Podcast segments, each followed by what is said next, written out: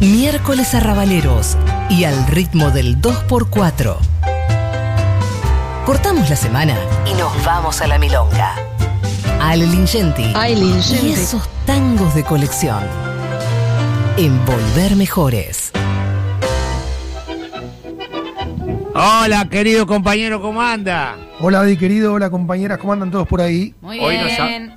Hoy nos hablamos temprano con Lingenti, ya estuvimos intercambiando títulos. ¿Qué tenemos para hoy, Lee? Bueno, mira, hoy tenemos un, la historia de un tango muy, muy particular, que es eh, un tango que, perdón, de alguna manera, para mí, inaugura como la picaresca dentro del tango, que eh, la picaresca es algo que, no sé, yo cuando pienso en picaresca pienso en Daddy Brieva, es una cosa que vos dominás muy bien, me parece, dentro de tu dominio de- del humor como comediante, y la letra del tango Garufa, que es un tango que nació a finales de 1928 y que es de dos uruguayos, este tango me hizo pensar bastante en vos por eso, porque vos también tenés una relación muy fuerte con la murga.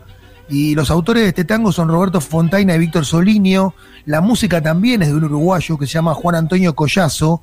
Y además, la curiosidad es que la primera interpretación de este tango es una interpretación de un músico proveniente de una murga uruguaya.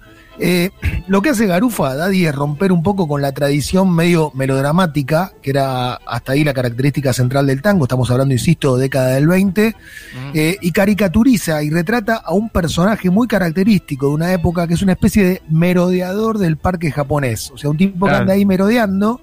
eh, era uno de los lugares más emblemáticos de la época, el parque japonés. Claro. La gente iba a bailar y a escuchar música ahí. Y en esa misma época aparecieron otros tangos con esa picaresca. Por ejemplo, Mocosita y Niño Bien. ¿Quién fue para mí la gran intérprete del tango con picaresca? Esta mujer que vamos a escuchar ahora cantando Niño Bien, que la van a reconocer a los dos segundos. Tita Merelo.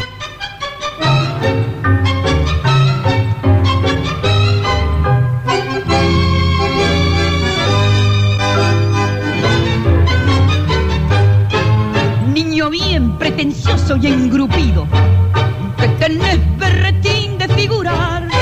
Niño bien que llevas dos apellidos y que usás de escritorio el Richmond Bar.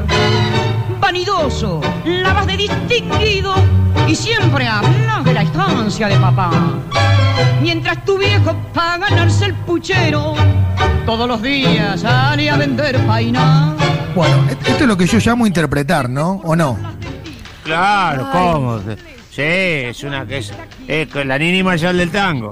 La Es que viste que lo de la técnica pasa a un segundo. Primer, primero tiene técnica, pero lo de la técnica pasa a un segundo plano, porque la visceralidad, la verdad que con la que interpreta Tita Merelo es tan impresionante realmente. Cada vez que lo escucho me sorprendo mucho. Eh, bueno, quiero contar ahora sí, derecho a la historia de, de Garufa, que tiene una historia muy interesante y que te va a interpelar porque sé que vos tenés una relación muy, muy íntima, que no sé de dónde viene. ¿Por qué tenés esa relación con la hamburgada, y vos? Porque bueno, allá usa mucho la palabra garufa, salimos de garufa, andaba, co- andaba, andaba de garufa, este, lo- los, muchachos más grandes que yo, 75, 80 años, que son amigos míos allá, este, qué sé yo, no sé, me sentí muy bien eh, acogido y cobijado, eh, pasé una etapa muy linda con la chipi de novio ahí, y conocí todo eso, la verdad que eh, Mo- Montevideo, eh, Montevideo, eh, y algunas partes de, de- de- de por ahí. Yo Hay también- más parte más gringa, pero el, Montevideo, eh, los, los barrios, la, la Teja, tantos barrios de ahí, el cerro y qué sé yo, son muy, muy picantes, muy lindos y hay mucha, mucha, en la marginalidad hay mucha poesía, ¿no? Por, por la necesidad, por la urgencia, por la emergencia, porque no hay nada.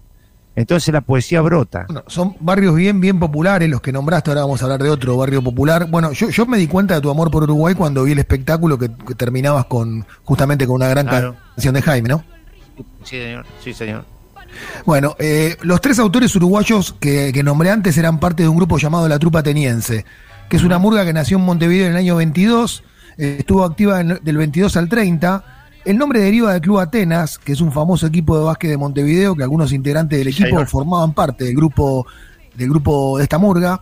Eh, los espectáculos de la troupe se estrenaban generalmente en primavera, solían componerse de breves escenas cómicas y partes musicales, solían parodiar a personas o eventos de moda, eh, eran todos hombres. Esta es una cuenta pendiente para las murgas, ¿eh? la incorporación de más mujeres, por lo menos en los tablados.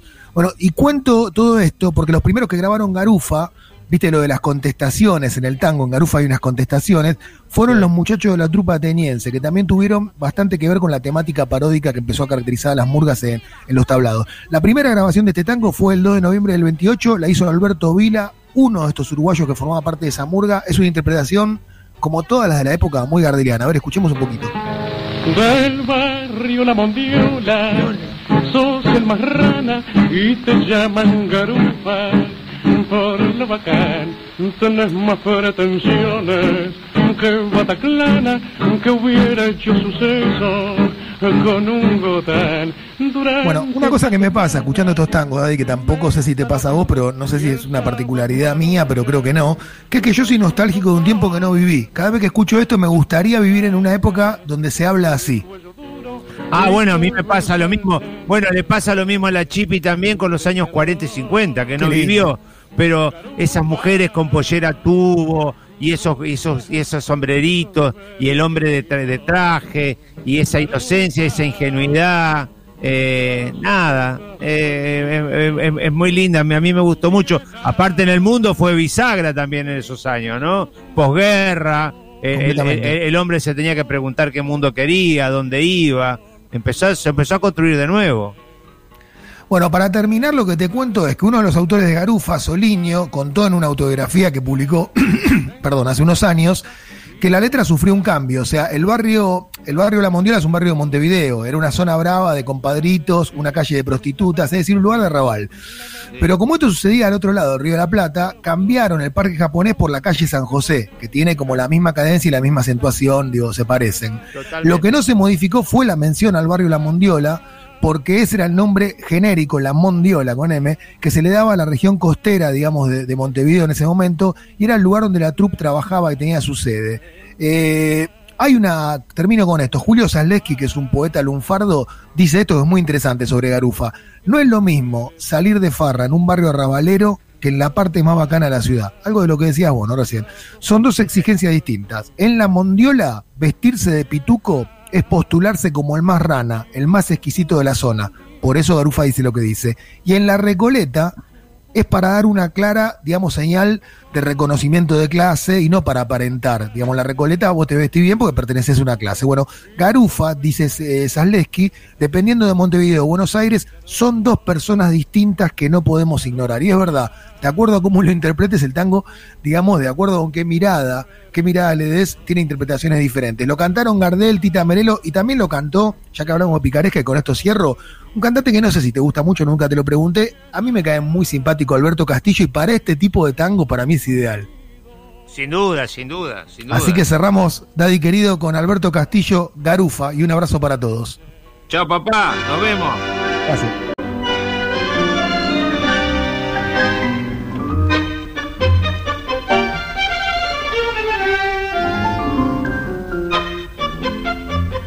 Del barrio La Mondiola sos el más rana y te llaman garufa por lo bacán. Tienes más pretensión que Bataclana